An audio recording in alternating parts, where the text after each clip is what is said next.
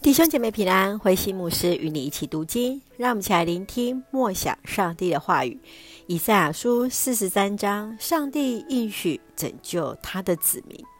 以赛亚书四十三章第一节：雅各啊，创造你的上主这样说；以色列啊，使你成型的上主这样宣布：不要怕，我要保护你，我指名呼唤你，你属于我。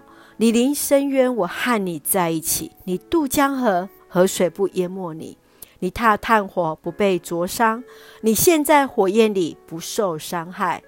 因为我是上主，你的上帝；我是以色列神圣的上帝，你的救主。我要拿埃及来赎回你的自由，我要让古实和西巴替你受苦。在我眼中，你多么宝贵！我爱你，我看重你。我宁愿牺牲其他国家来拯救你，牺牲别人来换你的生命。不要怕，因为我与你在一起。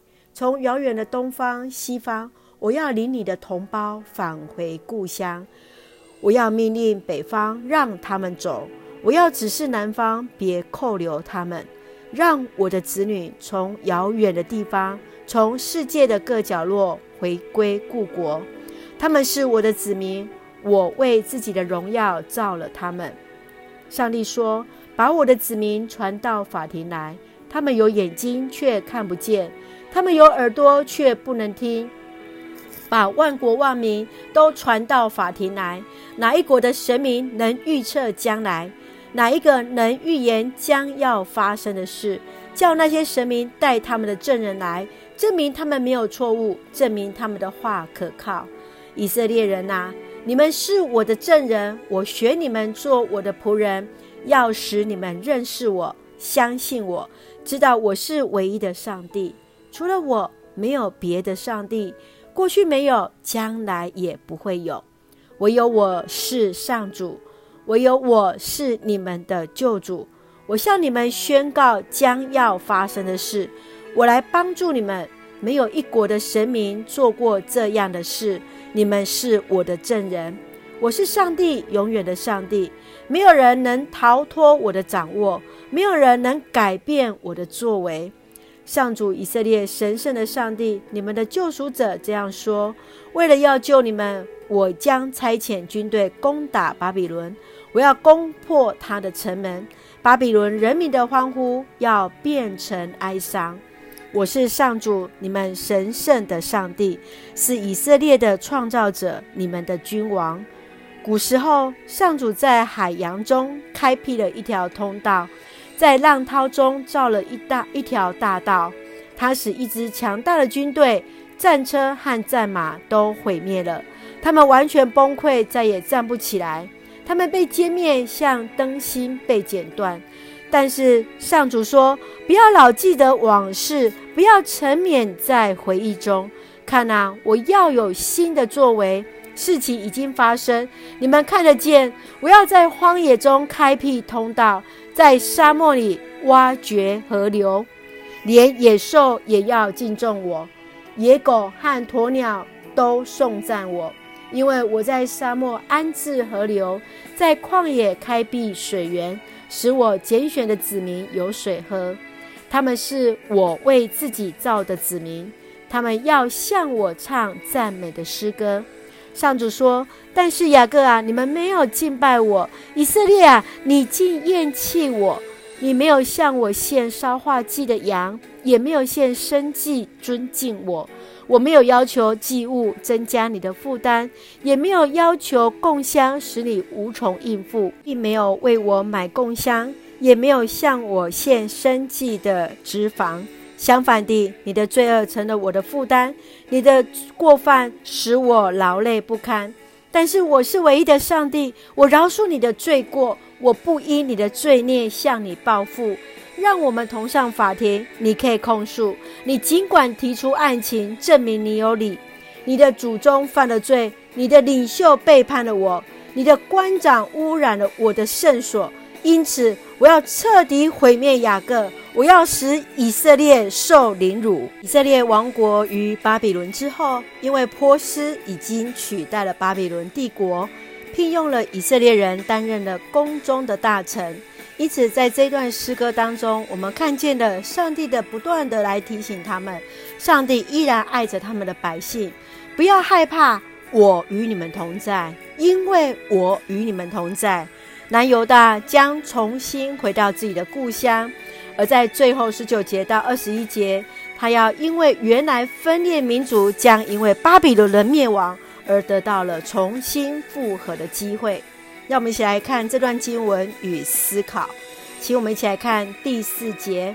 在我眼中，你多么宝贵！我爱你，我看重你。以色列百姓是上帝眼中全心护卫的宝贝，难以割舍挚爱的儿女。创造、保护、赎回、自由，和百姓在一起，等等许多的形容，在形容着上帝与以色列人的关系。